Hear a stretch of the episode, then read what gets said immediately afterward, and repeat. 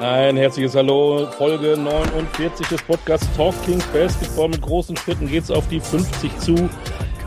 Hier ist Olli D. und hier ist äh, Stefan Goch alias Esteban Cocinero. Buenos días. Buenos días. ¿Qué tal, Esteban? Muy bien. Muy bien. Warum du so perfekt Spanisch sprichst, äh, werden wir noch drauf kommen, denn heute haben wir wieder, wieder mal was Spanisches. Und wenn man so viele Folgen macht, äh, stößt man auf einige Gemeinsamkeiten mit ähm, Gästen, die wir schon hatten. Als da wären. Wir haben jetzt einen, der in einer Familie lebt, wo alle den einen Vornamen haben, die Geschwister, die mit J anfangen. Ich erinnere Genau. mich. John ne? Patrick. Familie John von John Patrick. Patrick. Genau. Alle Das Kinder, bis auf den Hund, der hieß, wie hieß der denn noch? Weiß ich nicht mehr. Der hatte kein J.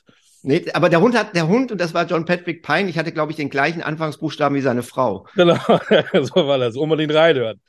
Dann hatten wir letztens jemanden, ähm, den Andy Obst, äh, der unweit da gespielt hat, wo unser Gast gerade sozusagen zu Hause ist.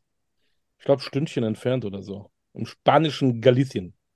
Ja. und, äh, Ein Stündchen entfernt war ja auch schon mal Maxi Kleber. Den hatten wir ja auch schon. Stimmt. Und das dritte ist, wir hatten letztes den, den Andy Seifert und wir mussten ja mal journalistisch werden. Und seitdem der weg ist aus Bayreuth, läuft es bei Bayreuth gar nicht. Und bei unserem Gast ist es ja eigentlich ganz genauso. Seitdem Ja. der da weg ist, läuft es überhaupt nicht mehr. Genau. Dar darüber müssen wir nachher auch mal reden. Auch wenn wir nicht so das Tagesaktuelle in den Vordergrund stellen, aber wie er das Ganze sieht, müssen wir auch mal sehen.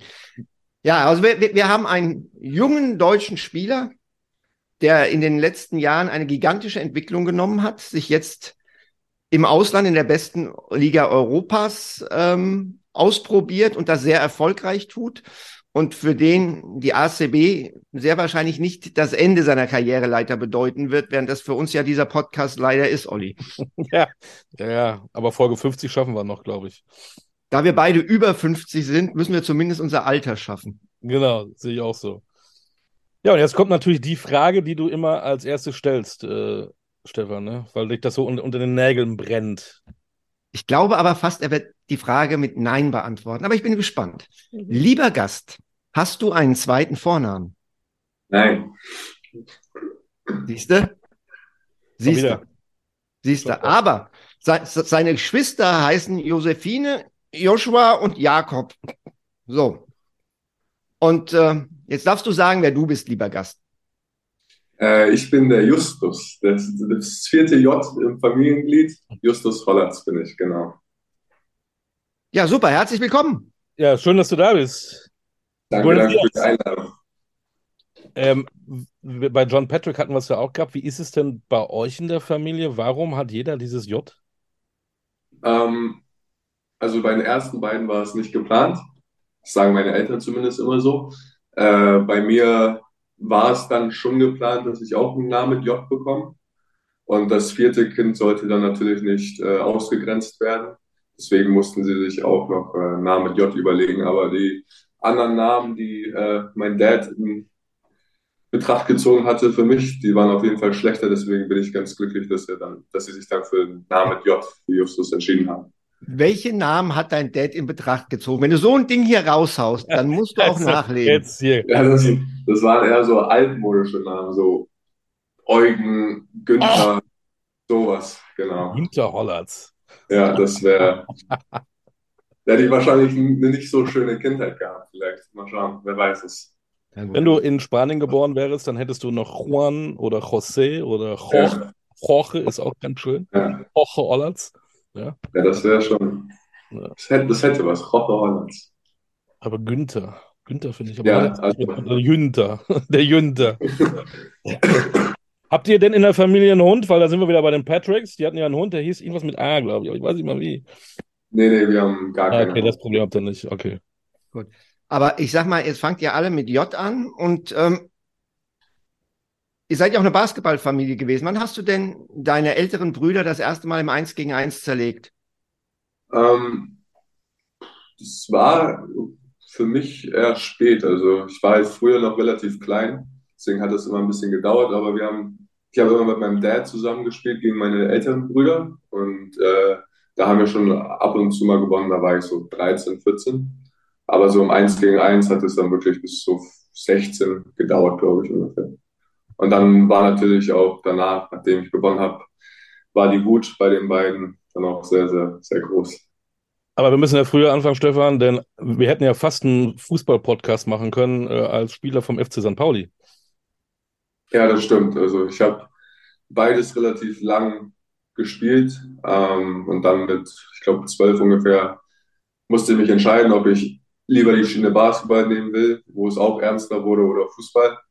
Ähm, und der Weg zu St. Pauli war von meinem Zuhause damals einfach viel zu lang für mich und beim Basketball hatte ich mehr Spaß, weshalb ich mich dann ja, gegen St. Pauli entschieden habe und äh, für Basketball.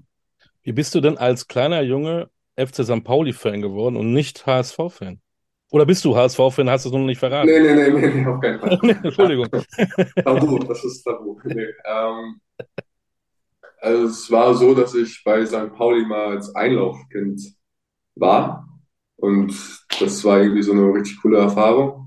Und seitdem bin ich ja für St. Pauli, also davor war ich auch schon irgendwie St. Pauli Fan, sag ich mal in Anführungszeichen. Ich glaube, das kommt einfach dadurch, dass mein Dad auch früher oft im Stadion war. Ähm, aber HSV war, war nie Thema und wird auch nie Thema sein. das ist geklärt.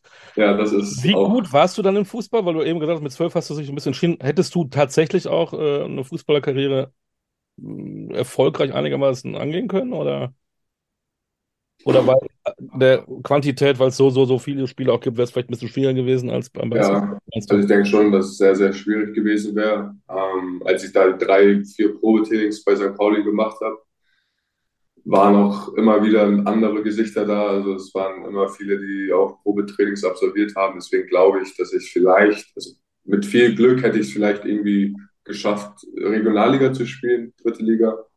Aber ich glaube, das kann man nicht sagen, weil es einfach so viele gute Spieler gibt. Also ich kenne auch viele, die jetzt einfach auch nur dritte Liga spielen, ähm, die früher Ausnahmetalente gefühlt waren in meinem Alter. Spielt denn, spielt denn heute Fußball für dich noch eine Rolle? Guckst du noch oder hast du es dadurch, dass du jetzt Basketballer geworden bist, überhaupt keinen Stellenwert mehr in deinem Leben. Nee, nee, ich bin äh, sehr großer Fußballfan. Ich gucke Bundesliga regelmäßig, Champions League, Premier League. Also ich gucke eigentlich alles. Also bei mir läuft immer Basketball auf dem Fernseher und auf dem iPad läuft dann Fußball. Oh, die, die, die, Olli, das ist, das ist die Generation Second Screen. Ja, ja. Verstehst du? Ja. Ja, ja. Wir mussten uns immer entscheiden. Wir hatten erstes, zweites, drittes Programm und wir mussten gucken, Richtig. was da. Ja, das ist und, und, es, uns war in der Kindheit immer ein Riesenproblem samstags, weil im ersten lief die Sportschau, die wollte der Papa gucken. Ab einem ja. gewissen Alter ich natürlich auch. Aber zeitgleich lief im ZDF zur Sportschau der schielende Löwe Clarence in der Serie Daktari. Und das Direkt. war dann, das war dann immer eine größere Diskussion, was samstags um 18 Uhr denn dann laufen soll. Wurde es dann ausgewürfelt oder hat sich der Vater durchgesetzt? Na, Stefan ist heulend durch die Wohnung gelaufen und hat die Mutter irgendwie dann gesagt, ach komm, der na, Arme. Ich, ich, ich, doch. Ich, also A, A war es ja zwei gegen eins, weil ich habe einen Bruder, der ist zwei Jahre jünger. Das heißt, wir waren zwei gegen eins gegen meinen Vater. Und irgendwann sind wir dann äh, samstags zum Daktari gucken zu meiner Oma gegangen. Dann hat sie sich erledigt gehabt. Ja, gut. Haben wir das auch geklärt. Justus weiß gar nicht, was Daktari eigentlich ist. Nee, das, das kenne ich nicht. Okay. Also, dann hast du dich entschieden, Basketball, weil äh, einfach die Fahrerei zum FC St. Pauli zu weit war. Ja, und ne? mehr Spaß natürlich auch. Also, mhm. zu der Zeit hatte ich einfach mehr Spaß und ich glaube auch, weil meine Brüder dann auch Basketball gespielt haben, wollte ich nicht der sein, der dann Fußball spielt. Also, ich wurde nicht gezwungen, Basketball zu spielen, aber selbst wollte ich dann auch einfach Basketball machen. Mhm.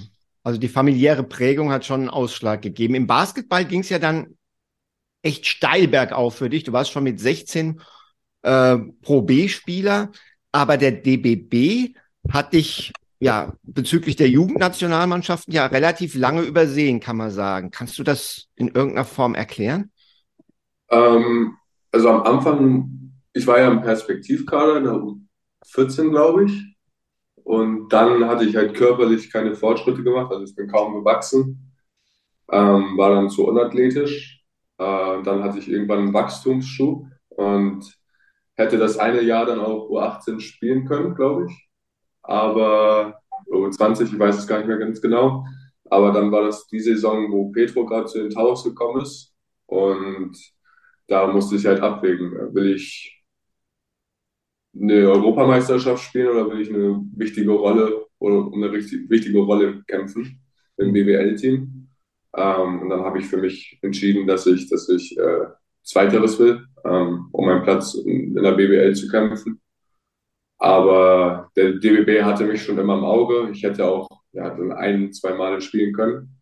Aber für mich waren dann, ja, weiß nicht, standen andere Dinge im, im Vordergrund. Mhm. Mit 16 pro B, mit 17 pro A und am Ende der Saison noch Aufstiegsheld mit dem entscheidenden Dreier gegen Nürnberg. Warst du da nur auf Wolke 7 oder schon auf Wolke 8 unterwegs? Nee, ich war eigentlich ganz normal. Also ich bin nicht so der Typ, der, der so viele Emotionen zeigt, sag ich mal, auch im Positiven nicht. Ähm, so klar war das ganz cool, wenn man in die Schule gegangen ist und dann, ich war ja auf einer Sportschule, da waren alle so, hey, du hast den Wurf getroffen oder Freunde haben mir irgendwelche Videos aus der Bahn geschickt, wo ich dann auf dem Screen war. Ähm, aber das hat mich für drei, vier Tage interessiert und danach war eigentlich alles auch ganz, ganz, ganz ruhig wieder in dem Alter, wo du dann auch Richtung Abi gehst und so weiter, was hast du so für Gedanken gehabt, was deine Zukunft angeht? War das dann für dich irgendwann klar, okay, äh, Basketballprofi oder wärst du vielleicht auch, hättest du noch eine Banklehre machen wollen oder was auch immer? Nee, da war schon auf jeden Fall klar, dass ich Basketball machen wollte. Also ich war nie der, der Typ, der gerne zur Schule gegangen ist.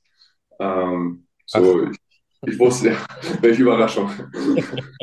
äh, nee, ich wusste, dass ich mein Abi auf jeden Fall machen will, dass ich einfach da die Sicherheit habe, dass ich ein Abitur habe und dann irgendwann studieren kann, falls irgendwas passiert. Aber für mich hat nur Basketball eigentlich gezählt. Was hast du für Leistungskurse? Ich hatte Sport, Biolo Biologie, ähm, PGB und dann Deutsch, Deutsch, nee, Englisch und Mathematik. Kein Deutsch. Also die fünf waren so meine Haupt, hm. Hauptfächer. Eine Note hast du auch gekriegt? Ja, das, das ist ein solides Abitur. Im, im, hatte... Mit einer 2 vorm Komma. Also das ist das. Mit einer 2? Ja. Also, besser als ich. Äh, steht dazu? Was hat denn die Familie dazu gesagt, als du, als du dann irgendwann mal erzählt hast am, am Abendbrottisch, äh, ich möchte Basketballprofi werden und eben nicht äh, Bankkaufmann? Ähm, meine Eltern haben das immer gut aufgenommen. Also denen war es einfach nur wichtig, dass ich mein Abitur mache. Und ja, wenn ich es nicht geschafft hätte, wäre ich halt auf die Schnauze gefallen. So, aber ich hätte wenigstens mein Abitur und äh, könnte dann noch irgendwie was machen. Also das war das Einzige, was, was die wollten. Aber sonst haben die mich immer unterstützt. Also vor allem auch meine Oma und Opa, die waren gefühlt bei jedem Spiel, glaube ich, seit 2017 oder so. Bei jedem Heimspiel sind die überall, oder auch Auswärtsspiel sind die auch mitgefahren manchmal. Also es war echt schon cool, welchen Support ich da bekommen habe. Ähm, und vor allem, weil mein einer großer Bruder ja in Oldenburg dann auch gespielt hat, konnte ich mir das ein bisschen anschauen, wie das ist. Und meine Eltern waren noch nicht ganz neu dann sozusagen im Business.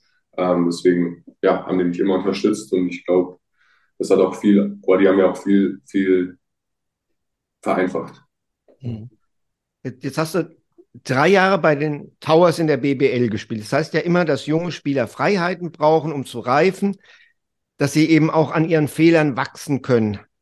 Hast du für dich persönlich genau dieses Umfeld in Hamburg wahrgenommen oder war es schon auch so, dass man von dir einfach aufgrund deiner Qualität auch eine gewisse, ähm, ja, wie soll ich es äh, formulieren, schon Solidität erwartet hat, dass du eben ähm, mit anderen Maßstäben gemessen worden bist als andere junge Spieler, einfach aufgrund dessen, was du alles schon konntest? Ähm, ja, ich glaube, es war ein Mix aus beiden. Also ich, das Ganze hat auch schon in der Pro B angefangen, als mich da der Coach eingesetzt hat, aber dann vor allem auch im ersten Jahr mit, unter Mike Taylor, als ich dann wirklich Pro A auch gute Minuten spielen durfte ähm, und auch mal wirklich Spiele hatte, wo ich einfach nur schlecht war, ähm, hat er mich auch im Feld gelassen, nicht direkt runtergenommen. Also da habe ich schon sehr viel gelernt und dann auch weiterhin mit Mike und Petro äh, in der BBL durfte ich natürlich auch Fehler machen. So im ersten Jahr vielleicht noch ein bisschen mehr als im zweiten Jahr, aber da war auch dann schon meine Erwartungshaltung anders, da ich wusste, was, was ich eigentlich kann, beziehungsweise viele auch gesagt haben, ey, trau dich einfach, wir wissen alles, was, was du für ein Potenzial hast. Ähm, du zeigst es jeden Tag im Training und im Spiel war ich immer noch ein bisschen zurückhaltend. Ähm, aber ja, ich glaube, das war sehr, sehr wichtig, dass ich die Coaches hatte, ähm, die mir gesagt haben, Fehler gehören, gehören dazu. Und äh, ja, da durfte ich dann auch erleben, dass man aus Fehlern wirklich meistens die besten Erfahrungen sammelt. Du, du bist ja ein sehr, sehr guter Pick-and-Roll-Spieler. Ähm, der, also für mich wirklich nicht ein guter, ein sehr guter Pick-and-Roll-Spieler. Haben Pedro und auch Mike dich dazu ermutigt, das auch immer wieder äh, anzuwenden, weil da sind wir jetzt ja auch wieder beim jungen Spieler und es ist ja oft so, ne, okay, der Junge spielt Pick and Roll und wir anderen äh, spacen den Floor. Da gibt's ja auch dann mhm. Veterans, die mal ein bisschen eine Schwellung kriegen. Ähm, wie ist damit umgegangen worden? Ähm, das, da haben die eigentlich gar keine Unterschiede gemacht, ob ich jetzt Justus Hollatz war oder unter Mike Taylor Jorge Gutierrez oder bei Pedro TJ Shorts. Ähm, wir hatten viele Systeme, wo der Einser halt Pick and Roll spielt und das kam mir zugute und äh, ich habe probiert dann einfach ja, mein Pick and Roll so gut zu spielen, wie ich es konnte und ich meine, mit Mike Kotzer hat das super funktioniert, ähm, aber da wurden jetzt irgendwie keine Abstriche äh, erzielt. Also die waren da so, ey, wir vertrauen dir und wenn du einen Fehlpass spielst, ist es normal. Also den kann auch, kann auch ein Veteran spielen. So deswegen hatte ich da eigentlich echt schon viele Freiheiten. Mhm. Und, und war das so, dass du diese, diese Qualitäten im Pick and Roll schon in der Jugend entwickelt hast oder ist das was, was erst bei den Profis ähm, so wirklich äh, immer mehr in den Vordergrund gerückt ist? Ähm, ich glaube, die Qualitäten hatte ich eigentlich schon immer. Also ich hatte schon immer ein gutes Auge für den Mitspieler und glaube einfach dadurch, dass ich von zwölf Jahren an immer bei den Eltern mitgespielt habe und äh, die ein anderes Tempo hatten, musste ich halt irgendwelche Lösungen finden und oftmals kam das irgendwie durch mein Passspiel zustande. Ähm, deswegen glaube ich einfach, dass ja, ich dann nach und nach auch mehr Selbstvertrauen bekommen habe in meiner Aktion und äh, dadurch dann auch noch mein äh, Passspiel und Pick-and-Roll-Spiel verbessern konnte. Mhm und mir natürlich auch vieles abgucken konnte. Also mit dem Heiko Schafazik habe ich zusammen gespielt. Der hat mir Tipps gegeben gegen äh, Show Defense, äh, Jorge Gutierrez gegen Job Defense. Also da war schon immer irgendwie jemand, von dem ich mir was abgucken konnte und viel lernen konnte. Du hast eben gesagt, dass deine Familie dich komplett unterstützt hat. Äh, du hast gesagt, dass die Trainer gesagt haben, dass du Fehler machen darfst. Wenn du dann alleine warst, bist du dann jemand, der dann sich auch Videos anguckt, A von dir, B auch von anderen Spielern, wo du was abgucken willst? Stichwort Vorbild. Ähm, ja, also ich gucke generell schon viel Video, aber ich gucke auch gefühlt jeden Tag Basketball. Also bei uns zu Hause lief auch jeden Tag irgendwie Basketball. Wir hatten Euroleague Pass, da lief dienstags, mittwochs Eurocup, donnerstags, freitag Euroleague. So, also da habe ich schon immer irgendwie probiert, was abzugucken. Dann über die Jahre habe ich dann natürlich geschaut, so wer ist, also wem ähnel ich ein bisschen. Ähm, und habe mir dann auf YouTube viele Videos angeguckt. Also so viel habe ich von Thomas Satoranski, Nick Kalates, ähm, von denen habe ich mir echt viel angeguckt. Ähm, ja, und Damien Lillard mag ich persönlich einfach sehr gerne. Also wenn ich da noch irgendwie die Scoring Ability bekomme von ihm, dann wäre das äh, schön. Kannst du, kann, kann, machst du auch das manchmal, wenn, wenn, wenn du Dame magst, dass du dann so ein bisschen auf dein linkes Handgelenk deutest, jetzt Dame Time, machst du das auch? Äh, das hätte ich an dem Wurf, den ich gegen Nürnberg in der Pro A getroffen habe, da hätte ich das machen sollen, aber da wusste ich im ersten Moment gar nicht, wie, wie ich reagieren soll. Deswegen habe ich, glaube ich, einen der schlechtesten Jubel in der Basketball-History. äh, gehabt, aber ja, im Nachhinein war ich so, warum hast du das nicht gemacht? Das wäre ganz cool. Hm. Du hast gesagt, du guckst viel Basketball. Ähm, wie viel guckst du denn von dir an? Weg von der Videoanalyse im, äh, in, in der, beim Team mit dem Trainer, sondern auch für dich. Guckst du doch mal gesondert drauf oder sagst du abgehakt, ich gucke mir die Spiele, wo ich dabei war, gar nicht mehr an? Ähm, ich gucke jedes Spiel eigentlich einmal noch an, meistens noch am Abend des Spiels oder am nächsten Morgen und dann halt wie gesagt, mit, den, mit meinem Co-Trainer hier jetzt vor allem in Spanien auch nochmal vereinzelte Clips. Also ich weiß nicht so. Ich habe damit früher, also schon relativ früh begonnen, dass ich einfach die Spiele nochmal angucke. Manchmal gucke ich auch Spiele von vor drei Jahren an, ob ich da vielleicht manche Sachen besser gemacht habe, als ich es jetzt tue. Ob ich da vielleicht mit einem anderen Selbstvertrauen gespielt habe. Also da ja, variiere ich auch immer schon. Woran musst du noch arbeiten? Was glaubst du selbst, wenn du dich selbst reflektierst? Ähm, ja, also der Wurf leider noch. Das ist halt immer das bestehende Thema. Ich habe Ähm, mal, ich hab mal in die Statistiken geguckt. Du bist aktuell in der ACB bei 20 Prozent von der Dreierlinie. ja, das ist katastrophal im Moment.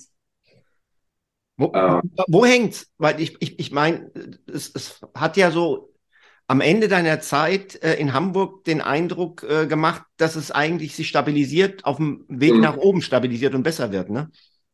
ist einfach ready sein für die Würfe, also die Situation erkennen, wann ich werfen muss und wann nicht. Also im Training treffe ich hochprozentig, so das weiß jeder.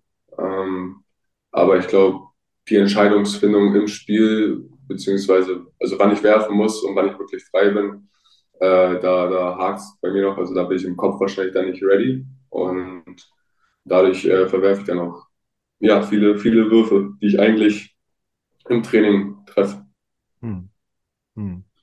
Hm. Jetzt, jetzt warst du in Deutschland äh, Youngster des Jahres in der Pro A, zweimal Nachwuchsspieler des Jahres in der BBL. Jetzt bist du in Spanien in der ACB, hast starke 22 Minuten pro Spiel. War das jetzt, wenn du nochmal zurückblickst auf die Entscheidung, die du im letzten Sommer treffen musstest, genau das Richtige, was du getan hast? Auf jeden Fall. Also ich wollte eine neue Herausforderung und äh, die Herausforderung habe ich hier auf jeden Fall bekommen. Also die ACB ist nochmal ein deutlich anderes Niveau als die BWL. Und für mich war es auch so, dass ich einfach mal nicht nur basketballerisch, sondern auch persönlich aus allem rauskommen wollte. Also für mich war es, ich hatte das Gefühl, dass ich in Deutschland noch immer als der junge Spieler angesehen wurde, oftmals. Ähm, und meiner Meinung nach war ich das nicht mehr. Also klar war ich jung, aber ich hatte drei BWL-Saisons hinter mir. Ich habe solide Zahlen aufgelegt. Ähm, ja, deswegen war ich so, okay, äh, wenn man mich hier noch so ansieht, das ist nicht mehr das, was ich wirklich will. Ähm, ich will mal was Neues probieren und da war auf jeden Fall der Schritt nach Spanien richtig. Verrätst du uns, welche Option du noch hattest? Ähm, ich hatte natürlich von Alba Bayern Interesse bekommen, aber für mich, weiß nicht, ich wollte nicht in Deutschland bleiben. So, das war irgendwie das Ding. Ähm, und dann kam halt dieses gute Angebot aus Spanien und ja, da musste ich, wollte ich auch direkt zuschlagen. Was, was, was hat sich in deinen Lebensumständen geändert? Weg aus deiner Heimatstadt Hamburg in ein fremdes Land, fremde Sprache, andere Kultur. Ähm, wie kommst du damit klar? Ist das was, was dich positiv befeuert oder was dich eher anstrengt? Äh, als ich mit dem Gedanken dann wirklich gespielt hatte, hier hinzugehen, ich, oder als ich auch unterschrieben hatte und das dann wirklich losging, war ich so, hm, ja, shit, jetzt, jetzt geht's los, weil ich, früher war ich wirklich ein Schisser, also ich mochte es nicht weg zu sein von Mama, von zu Hause, vom Papa, ähm, deswegen hat mir das schon ein bisschen den Kopf zerbrochen, würde ich sagen, aber das ist, also ich genieße es hier, ich bin, fühle mich sehr, sehr wohl, ähm, na klar, es ist was anderes, an freien Tagen mal, in Hamburg hatte ich alle meine Freunde, alle meine Schulfreunde, äh, da konnte ich immer was machen, hier ist man halt wirklich meistens nur mit den Basketballern, aber ich glaube, ich kann sehr glücklich sein, dass ich hier in der Stadt bin, weil die Menschen sehr, sehr nett sind. Ähm, alle mögen Basketball, alle sind für einen da. Also es ist irgendwie so wie eine große Familie. Und meine Teammates wissen auch, dass es mein erstes Jahr ist. Also da wurde mir dann schon ein bisschen auch geholfen. Aber ich habe Heimweh oder so habe ich gar nicht. Also ich fühle mich echt, echt wohl. Für die, die es nicht wissen, müssen wir ja mal sagen, du bist in dem Ort Lugo. Kennt man so Genau. auch nicht. Das ist nicht Madrid, das ist nicht Barcelona, das ist nicht Valencia. Ja. Ich habe mal geguckt, knapp irgendwie 100.000 Einwohner. Ist in Galicien äh, oben, da, da kennt man Santiago de Compostela, äh, La Coruña ist, glaube ich, in der Nähe. Genau. Das sind so die Orte, die drumherum sind. Äh, westlicher Zipfel von Europa, so ungefähr. Ähm, böse spanische Provinz. Ja, also von Lugo hatte ich vorher auch noch nie gehört. ähm, und es ist definitiv was anderes als Hamburg. Also hier gibt es nicht viel zu tun. Aber auf der anderen Seite ist es, glaube ich, auch ganz gut, da man halt keine Ablenkung bekommt und sich voll auf Basketball fokussieren kann. Und wenn wir mal einen freien Tag haben, dann ist es wirklich oft so, dass wir nach Coruña fahren, äh, weil die Stadt einfach besser ist oder nach Santiago. Ähm, und Coruña ist auch direkt am Meer, das ist ganz cool.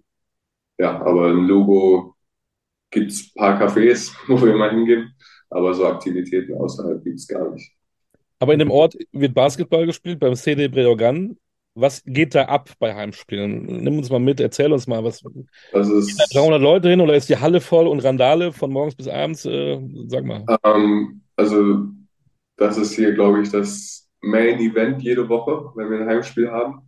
Die Halle ist immer ausverkauft, die Menschen sind mit dem Herz dabei. Also es ist wirklich krass. So als ich das erste Mal gespielt habe, hatte ich Gänsehaut beim Einlaufen, weil die halt auch eine eigene Hymne haben und jeder singt da wirklich mit. Also es sind so Bilder, die man aus Deutschland nicht wirklich kennt, so vielleicht Bonn noch. Ähm, aber sonst auch, wenn man durch die Stadt geht, einfach nach dem Spiel und gewonnen hat, dann ist jeder so, ey, super Spiel, Glückwunsch. Also man, also man wird immer erkannt und alle sind irgendwie happy und das ist schon krass, was hier, was hier abgeht. Und während des Spiels ist Monsterstimmung, also da ist jeder immer dabei und das ist echt cool. Jetzt, seid ihr aktuell Achter. Was geht denn hinten raus? Ja, das ist eine gute Frage. Also wir haben jetzt in der Hinrunde jedes Spiel gewonnen, was wir eigentlich gewinnen mussten. Ähm, nur halt gegen die großen Teams nicht. Wobei wir da auch oftmals gut mitgespielt haben. So, wenn wir, ich glaube, wenn wir die Spiele einfach wieder gewinnen, die wir gewinnen sollten, ähm, und vielleicht ein, zwei von den großen Teams äh, stehen können, dann denke ich, sind die Playoffs drin. Also ich denke, wir werden um achten, siebten Platz irgendwie mitspielen. Ähm, das ist auch unser Ziel.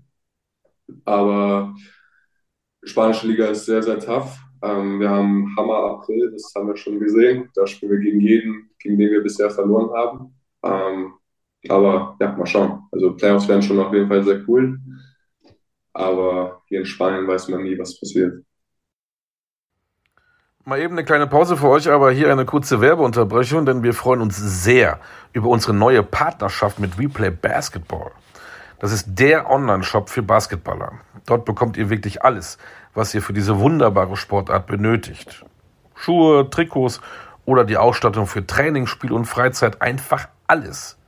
Und damit ihr euch draußen genauso über diese brandneue Kooperation wie wir freuen könnt, bekommt ihr exklusiv 10% on top auf das gesamte Sortiment. Nutze den Code TalkingBasketball-10 bei deinem Online-Kauf und schon hast du dein super Schnäppchen. Also einkaufen bei Replay Basketball und Podcast hören bei Talking Basketball.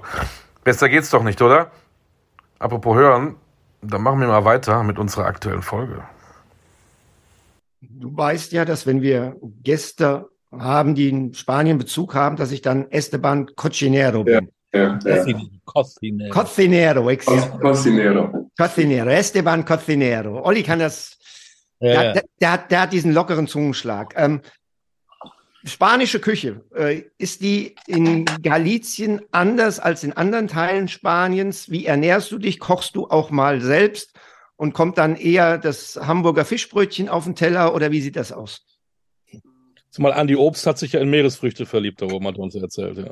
Ja, also spanische Küche hier, vor allem galizische Küche, ist sehr, sehr gut. Also wenn ich essen bin, dann gönne ich mir auch schon richtig mal was. Ähm, vor allem so, was Andi auch meinte, so Meeresfrüchte sind sehr gut, aber auch Fleisch ist hier sehr, sehr gut. Ähm, aber ich koche auch sehr gerne, deswegen switcht das immer bei mir. Also wir haben hier so ein Restaurant, wo wir mittags immer alle Jungs nach dem Training hingehen. Und abends koche ich dann meistens für mich selbst. Aber dann kommen alle Gerichte drauf. Also italienisch, mal deutsch, mal Was heißt denn italienisch? Spaghetti, Spaghetti Ja, genau. Napoli, Spaghetti Bolognese und Deutsch heißt dann Spiegelei mit Kartoffel oder was? genau so eine Art. Hat er gut verpackt, muss ich auch sagen. Ja, ne? Also, da bin, ich, sehr kulinarisch unterwegs. Auf jeden Fall. Nur das Hamburger Fischbrötchen, nee, das, das, das kommt nicht hin. okay, okay. Ähm, jetzt im Sommer oder du wirst in diesem Jahr 22. Das heißt, du bist Draft-Jahrgang. Du hast dich 2021 schon mal angemeldet, wieder zurückgezogen. Dieses Jahr ist deine letzte Chance diesbezüglich. Äh, wie schätzt du denn die Möglichkeiten ein, dass du in den zwei Runden gezogen wirst? Äh, ja, das ist eine gute Frage. Äh, weiß ich nicht. Also, Deswegen habe ich sie gestellt. Die anderen Fragen ja, Olli. ja, ja, die antworten. das ist eine gute Frage, ich merke schon. Ähm, Nee, weiß ich wirklich nicht. Also ich habe mir darüber bisher noch wirklich gar keine Gedanken gemacht. Ähm, für mich ist einfach immer wichtig, dass ich eine gute Saison spiele und dann nach der Saison schaue ich halt, was, was geht. Aber ich glaube, Stand jetzt, wenn ich realistisch bin, glaube ich nicht, dass ich gezogen werde. Ähm, aber ich bin auch noch nicht happy, wie ich spiele und nicht, wie ich es mir vorgestellt habe. Deswegen hoffe ich einfach, dass ich mich weiterentwickeln kann und dann auch äh, vielleicht ja, in der zweiten Runde gezogen werde. Nach drei Jahren BBL, was ist denn für dich in einem halben Jahr ACB anders, was das Basketballerische angeht? Was für mich wirklich anders ist, dass man hier keine schlechten Teams hat. Also so in der BBL, sage ich mal, wenn man als, auch wir jetzt letztes Jahr Hamburg Towers, vielleicht zu, ich will jetzt keine Namen nennen, äh, zum MBC mal gefahren sind oder so, da war es schon meistens so, ey, es ist der MBC. Ähm, oder wenn man dieses Jahr zu den Hamburg Towers fährt, ne? kommen wir später noch zu. Da kommen wir später noch zu. Kommen wir später noch zu. Genau, also es gibt wirklich nicht schlechte Mannschaften. Jedes Team kann jeden schlagen. Ähm, das ist so das, was, was ich hier bemerkt habe. Und natürlich auch, dass die Liga einfach smarter ist. Also du hast jetzt hier nicht irgendwie sechs Amis, die wild rumzocken, ähm, sondern du hast zwei Amis und der Rest hat IQ. Also man merkt es einfach, dass, dass die Spieler IQ haben. Ähm, ja, das sind so die Unterschiede. Wobei ich sagen muss, dass Deutschland auf jeden Fall deutlich physischer ist als, als Spanien. Wollte ich gerade hinaus. Wo ist dann der Unterschied? Ist ja nicht nur die, die Nationalitäten, sondern tatsächlich auch dieses spielerische, dieses taktische. Wo ist da der größte Unterschied? Wo, wo hast du äh, die größte Herausforderung für dich gesehen oder woran musst du dann arbeiten? Weil die um, dann ähm. in Spanien anders spielen als in, in Deutschland vielleicht. Also bei uns jetzt hier im Verein ist es vor allem so, dass es, oh, das ist eigentlich bei jedem Team, dass man für jeden Guard hat man eine andere Pick-and-Roll-Defense.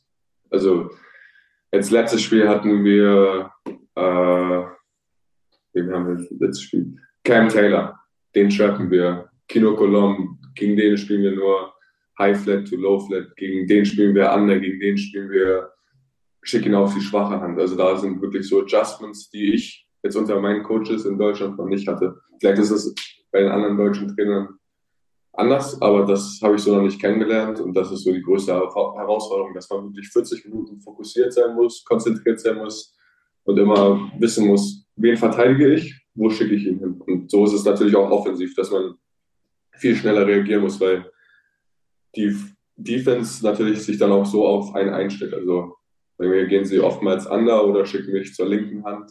Sowas halt. Hm. Jetzt müssen wir aber trotzdem noch mal in den letzten Sommer zurückgehen. Also alle Spieler, mit denen wir bislang gesprochen haben, die bei der EM dabei waren, haben gesagt, das war das Wahnsinnerlebnis. Und du bist mhm. natürlich auch einer dieser Bronzemedaillengewinner. Wenn du jetzt mal zurückschaust, wie ordnest du das Ganze ähm, für dich ein, auch emotional? Ja, das, äh, da stimme ich den anderen zu. Also es war schon wirklich Wahnsinn. Und selbst jetzt, wenn ich noch zurückdenke, kann man es irgendwie nicht wirklich glauben. Also so, dass ich erstmal dabei war, war schon krass, aber dass man dann auch noch so Erfolg hatte, und ich glaube, wir hätten noch mehr Erfolg haben können. Ähm, das war wirklich heftig. Und für mich war auch vor allem einfach so der Schock, dass das Team so gut harmoniert hat. Also ich dachte so, okay, vielleicht sind ja jetzt NBA-Spieler, vielleicht wird es anders sein. Aber alle haben irgendwie gleich getickt und alle haben am gleichen Strang gezogen. Also es war schon echt, echt cool. Und es war einfach ein Sommer, wo man sehr viel Spaß hatte, plus dann auch Erfolg. Und deswegen glaube ich, dass, dass jeder auch sagt, dass er so wahnsinnig gut war. Jetzt mal Hand aufs Herz. Äh, relativ knapp vor der EM wurde mit Nick Weiler-Bepp ein Spieler auf deiner Position noch eingebürgert, was dich ja, darüber müssen wir nicht reden, Minuten gekostet hat. Ähm, wie bist du damit umgegangen? Ich war natürlich, also vor der, bevor er eingebürgert wurde, war ich so, okay, ich werde sehr gute Chance haben, bei der EM dabei zu sein. Und dann bin ich, glaube ich, morgens zum Training gefahren und habe danach auf mein Handy geguckt und hatte ganz viele Nachrichten. Ich war so, was ist jetzt los? Und dann haben die es jetzt erzählt und ich war so, okay, fuck, äh, was heißt das jetzt für mich? Also hatte ich natürlich Angst, dass ich nicht mehr dabei bin. Ähm, aber wir hatten Practice Camps und da war ich dann, also dann habe hab ich meine Einstellung geswitcht, meinte ich, okay, ich kann den einbürgern, aber wenn ich im Training zeige, dass ich mehr drauf habe oder so, dann führt kein Weg um mich herum und das habe ich halt probiert zu machen. Ähm, letztendlich wurden wir beide mitgenommen, was auch, glaube ich, die richtige Entscheidung war. Aber natürlich war ich am Anfang, ja, hatte ich Angst und war auch ein bisschen sauer. Also warum bürgert man jetzt noch einen Spieler ein? Aber das waren die Anfangsgedanken und im Nachhinein, glaube ich, war es auch eine gute Entscheidung. Mhm. Ähm, Hast du ja gesagt, ihr wart ein unfassbares Team, es hat wunderbar funktioniert und dann äh, hat man auch was zusammen ähm, gewonnen und erreicht. Und dann geht man wieder auseinander, du dann irgendwo wieder in die spanische Provinz, die anderen wo, überall woanders hin. Habt ihr dann tatsächlich jetzt wieder noch, noch Kontakt untereinander, weil man gemeinsam was erlebt hat? Oder ist es dann wieder doch so eine Zweckgemeinschaft gewesen und man trifft sich dann wieder beim Nationalmannschaftsfenster? Nee, also ich habe mit so gut wie allen eigentlich noch ab und zu mal Kontakt. Natürlich nicht regelmäßigen Kontakt, aber man hört immer mal, wie es läuft. Also mit jedem eigentlich. Das ist echt, das ist echt ganz cool. Mit manchen mehr, mit manchen weniger. Aber da will ich schon sagen, dass wir uns wirklich so gut verstanden haben, dass man auch wissen will, wie es, wie es bei den anderen läuft. Stichwort, wie es bei den anderen läuft. Wir haben es ja schon angedroht. Wir müssen auch Ach, ja. über, über, über die Türme äh, sprechen. Mhm. Ich bin da gebranntes Kind. Ich war gestern, das kann man gerne sagen, heute ist, heute ist äh, Dienstag. Gestern war ich äh, als Leiter der Sendung für Magenta in Würzburg. Heidewitzka, Herr Kapitän. Ja. Und vorher haben wir das Spiel gesehen, da war ich auch in Frankfurt. Ähm, man könnte jetzt sagen, in Hamburg läuft es nicht ganz glücklich im Moment. Nee, das kann man auch, auch sagen, es läuft richtig scheiße. Das, genau. das würde ich eher sagen. Was bekommst du davon mit und inwieweit kannst du aus der Ferne äh, da irgendwie uns vielleicht eine Analyse liefern? Ich bekomme sehr, sehr viel mit, äh, weil ich einfach noch, also mit dem Physio bin ich gut, mein Bruder ist Athletiktrainer, mit dem anderen Athletiktrainer bin ich gut, also ich kriege da schon viel mit und ich schaue natürlich auch die Spiele. Ähm, ja, also ich bin, ich werde immer schockierter, also irgendwie von Spiel zu Spiel, weil es halt leider wirklich nicht besser wird, sondern irgendwie eher schlechter. Ähm, und für mich, was ich glaube, ist einfach, dass alle komplett verunsichert sind, was man verstehen kann. Aber was ich nicht verstehen kann, ist, dass meiner Meinung nach nicht genug gekämpft wird, glaube ich. Ähm, und ich glaube, dass das auch, was die Fans so ein bisschen stört, dass, dass nicht dieser hundertprozentige Wille da ist. Also ich glaube, viele verstehen die Situation, aber manche wollen sie nicht verstehen, weil sie nicht. Ähm, aber so, so kommt es zum Ausdruck bei mir. Und dann ist es, glaube ich, schwer, wenn acht Leute sich reinhängen und dann zwei oder einer nicht dabei ist, der, der so viel wie die anderen ähm, dass man da auch dann erfolgreich ist. Aber ich glaube, wenn sie jetzt mal vielleicht irgendwie ein, zwei Spiele gewinnen können, dass es dann auch hoffentlich vieles ändert und sie ja wieder zurück zum Guten kommen. Glaubst du, dass sie ernsthaft in Abstiegsnöte geraten können? Ähm, ich glaube schon. Also wenn ich jetzt die letzten Spiele gesehen habe, auf jeden Fall. Aber ich glaube, das Spiel gegen Bayreuth jetzt Sonntag wird sehr, äh, Samstag wird sehr entscheidend. Ähm, ich hoffe natürlich, dass sie irgendwie die Wende bekommen und die Kurve bekommen. Aber wenn das Spiel jetzt gegen Bayreuth verlieren gehen sollte, dann glaube ich, dass also alle Alarmglocken läuten müssen. Hm. Hast du eine wahrscheinlich auch nicht eine Lösung parat? Was würdest du jetzt machen? Stell dir vor, du wärst das Coach. Würdest du mit den Rudern gehen, Kegeln gehen? Würdest du die alle zusammenscheißen? Würdest du was, was noch gucken, ob du auf dem Markt einen Spieler findest? Aber was, was hilft da? Ich glaube eigentlich, wie Banker das macht, ist es schon ganz gut. Also er probiert ja wirklich noch positiv zu sein und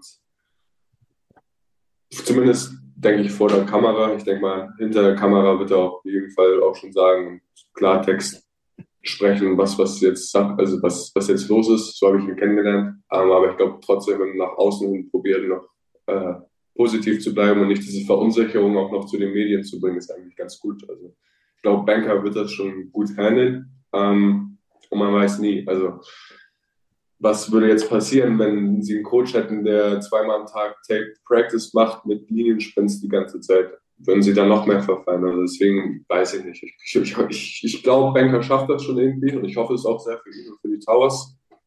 Ähm, aber ich glaube, das Wichtigste ist einfach, dass, dass er es irgendwie hinbekommt, dass alle kämpfen, dass alle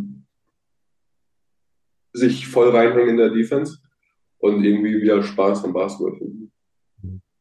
Unser Podcast ähm, soll ja auch so ein bisschen ja, den Menschen Justus Hollatz äh, abbilden. Jetzt haben wir gehört, dass du die diffizilsten italienischen und deutschen Gerichte zubereiten kannst. Ja, ja. Ähm, wo liegen denn so deine Vorlieben im Bereich Musik, Literatur, Film? Also, Mode. Bitte Mode, auch Mode. Ja. Mode. Mode hier bei Tellem. ich muss ein bisschen Werbung machen jetzt. Äh, nee, Musik ist querbeet eigentlich. Also natürlich so vor Spiel amerikanischer Rap.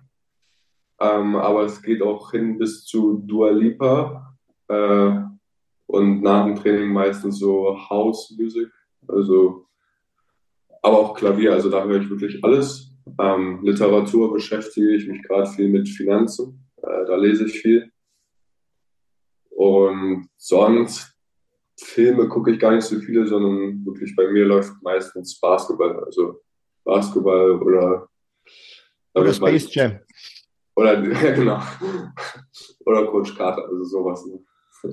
nee, ansonsten wird vielleicht mal die Xbox angeschmissen. Ja. Gibt es irgendeinen Ort auf der Welt, den du unbedingt mal besuchen willst, wo du unbedingt mal hin musst? Weil du sagst, das ist so eine Sehnsucht. Äh, ich will auf jeden Fall in die USA. Ich war noch nie in den USA, deswegen würde ich jetzt sagen USA. Irgendwie Los Angeles oder so. Hm. Hat das einen Grund, weil er auf Basketball groß geschrieben wird, oder? Ja, genau. Und äh, ich glaube, die Stadt einfach cool ist. Also ich würde, glaube ich, überall in den USA hingehen, in jede Stadt. Also, einfach mal da gewesen zu sein, weil man hört immer so viel von Teamkameraden und selbst war man noch nie da. So deswegen USA wäre da so mein, mein Ziel. USA kann ein Reiseziel sein, kann aber auch ein fester Aufenthaltsort sein, wenn man dort arbeiten kann. Ja, das ähm, wäre natürlich noch besser, wenn man das beides kombinieren könnte. Du hast, du, du, hast ja gesagt, du spielst die Saison zu Ende und lässt alles auf dich zukommen, aber ähm, du bist ja jemand mit einer Perspektive, die Richtung Euroleague gehen kann, vielleicht sogar eben auch ähm, Richtung NBA. Bist du da wirklich ganz entspannt und sagst, lass dich alles auf mich zukommen? Oder setzt du dir so Zwischenziele, dass du sagst, hey, jetzt haben wir 2023, spätestens 2025 will ich in einem Euroleague-Team sein oder gibt es sowas in deinem Kopf nicht? Nee, sowas gibt es nicht. Also das einzige Ziel, was ich immer hatte, war, wenn ich bis 23 nicht äh, mich gut vom Basketball ernähren kann, sage ich mal, fange ich mit dem Studium an. Das habe ich meinen Eltern so gesagt. Ähm, ja, das hoffe ich, dass ich jetzt, dass ich da weiterhin das, gut spiele, dass ich das das ist, ab, das ist aber jetzt die Frage, ob äh, Spaghetti mit Tomatensauce und Spiegelei gute Ernährung ist. Du hast gesagt, wenn du dich gut ernähren kannst. Jetzt ist die Frage, ob du dich gut ernährst, mein Junge, oder ob du vielleicht anfangen musst zu studieren.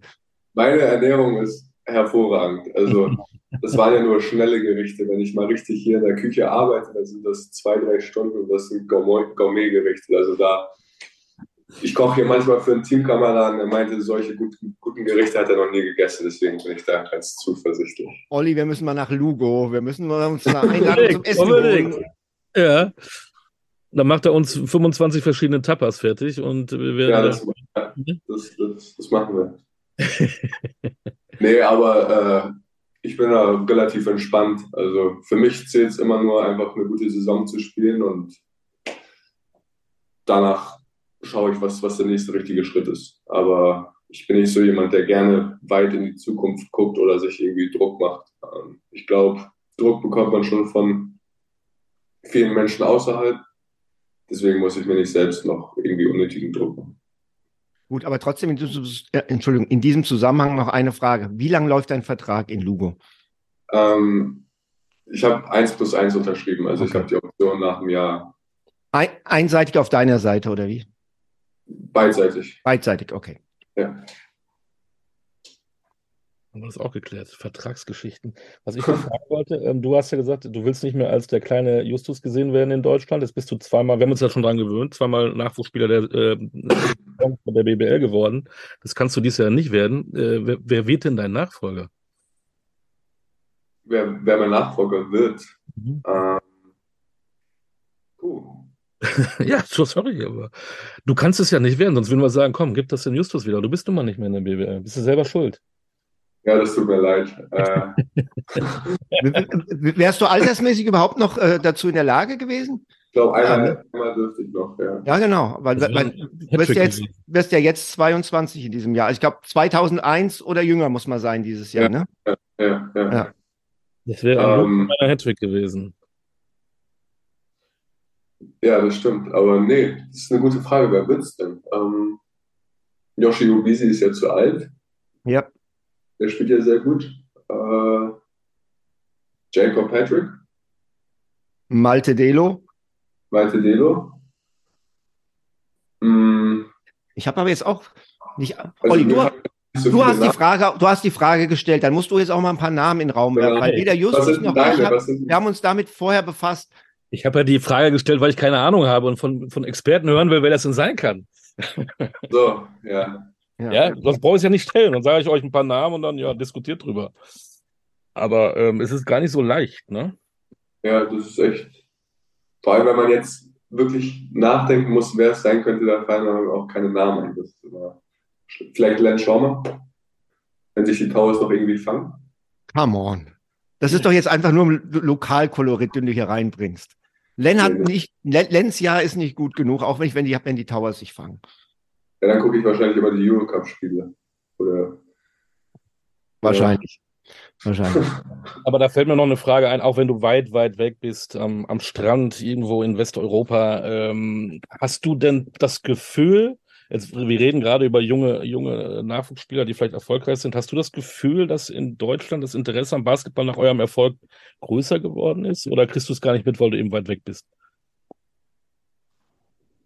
Ich glaube, also was ich habe ich jetzt wirklich nur von anderen gehört, äh, die meinten, dass das Interesse größer geworden ist.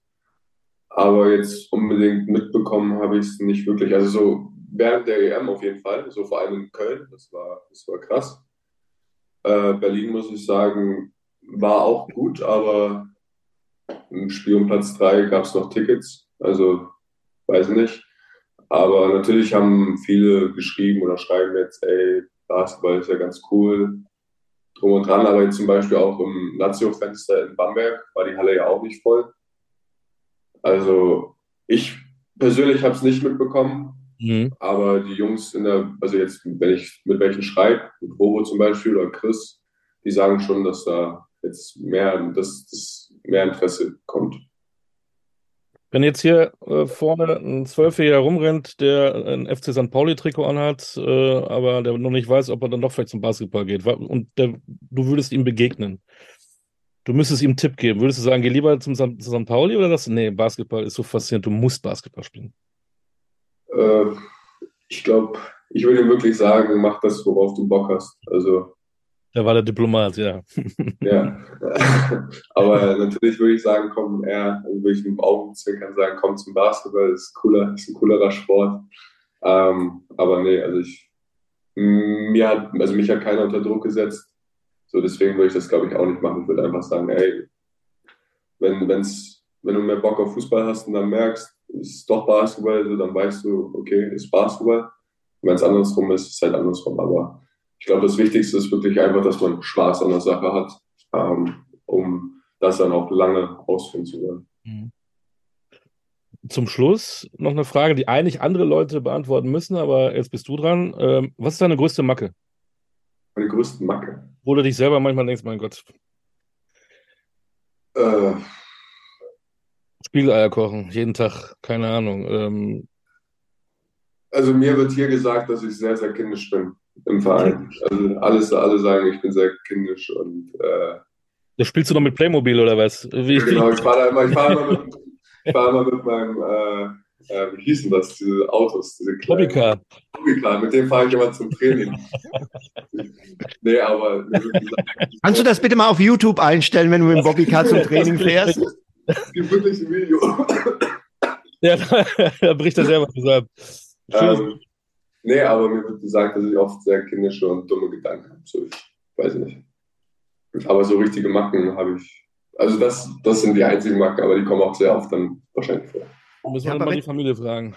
Aber wenn du kindisch bist, hast du ja bestens hier zu diesen beiden Podcast-Hosts gepasst. Ja, das stimmt. Das stimmt. Genau. Also, tu mir einen Gefallen, schick dem Stefan, dem Esteban Cocinero bitte das Rezept über, wie man Spiegeleier kocht. Ja, ja. Ich, Bitte ich schicke doch ihm mal- mein, Koch, mein Kochbuch, kann ich gerne rumschicken. Genau. Genau. Fotokopier die zwei Seiten und gut ist. Und dann treffen wir uns vielleicht ja irgendwann mal in Lugo und dann lassen, lassen wir uns mal bekochen, ne? Und Ja, ja. ob er wirklich so gut kochen kann oder ob der Kollege einfach bisher nie das, zu Hause nie das Richtige bekommen hat. Das kann ja auch sein. Das ist alles Ja, relativ. das, das stimmt. Nee, aber das ist. Also er meinte zu mir, das eine Gericht, was ich koche, das ist boah, sein Lieblingsgericht jetzt. Und was ist denn jetzt bitte dieses Gericht? Das Gericht ist, alle zuhören bitte. Es sind Gnocchis, ist so Okay. ein Gnocchi-Auflauf mit äh, Kichererbsen, Spinat und dann ein bisschen Käse drauf, der überbacken wird. Und dann gibt's dazu, wir machen meistens äh, grünen Spargel, kleinen grünen Spargel mit Chicken und dann Tomaten noch. Und das ist und mit so einer Sahnesoße. Sahne-Curry-Soße. Also das ist echt. Er sagt, ist Ja, ist das Gericht? ähm, indische angehauchte Gnocchi, A la Hollatz. in, indischer, indischer angehauchter Gnocchi-Auflauf mit kleinem Grünen und Hähnchen. Der Roche-Auflauf. Oder Russe. Genau, Der Russe. genau. Na gut. Also, ich glaube, jetzt haben wir wirklich äh, auch kulinarisch noch wenigstens etwas die Kurve bekommen nach den Spiegeleiern. Und äh, Justus, ganz, ganz lieben Dank. Hat sehr viel Spaß gemacht. Wir drücken dir die Daumen, dass es äh, in Lugo Spaß macht, dass du öfters mal nach Coruña fahren kannst und Ja. nach Santiago und dass ihr Postseason spielen werdet. Ja, danke schön. Danke, lieben Dank. Und während Und ihr natürlich ein auch- schwer- schweres Spiel gegen Bayreuth habt, hast du ein leichtes Spiel am Wochenende. Du musst ja nur nach Barcelona, habe ich Ja, gesehen. das ist easy. Also, Easy. Und, und, und da wir über die Nationalmannschaft gesprochen haben, auch wenn es jetzt natürlich nicht mehr um irgendwas geht, aber trotzdem viel Spaß jetzt im nächsten Fenster. danke, danke, danke. Justus Hollatz, danke für deine Zeit. Und das Wichtigste immer am Ende, sage ich immer ganz gerne, und äh, von ganzem Herzen, bleib vor allem gesund. Das ist das Wichtigste. Das Jo, stimmt. Dank. an. Alles klar. Alles Gute. Hasta luego. Jo, hasta luego. Hasta luego und hasta, la Hasta luego. próxima. Bis zum nächsten Mal. Das war Folge 49 von Talking Basketball äh, mit Esteban Cocinero und D. Alles Gute. Und Justus Hollert. Stimmt, genau.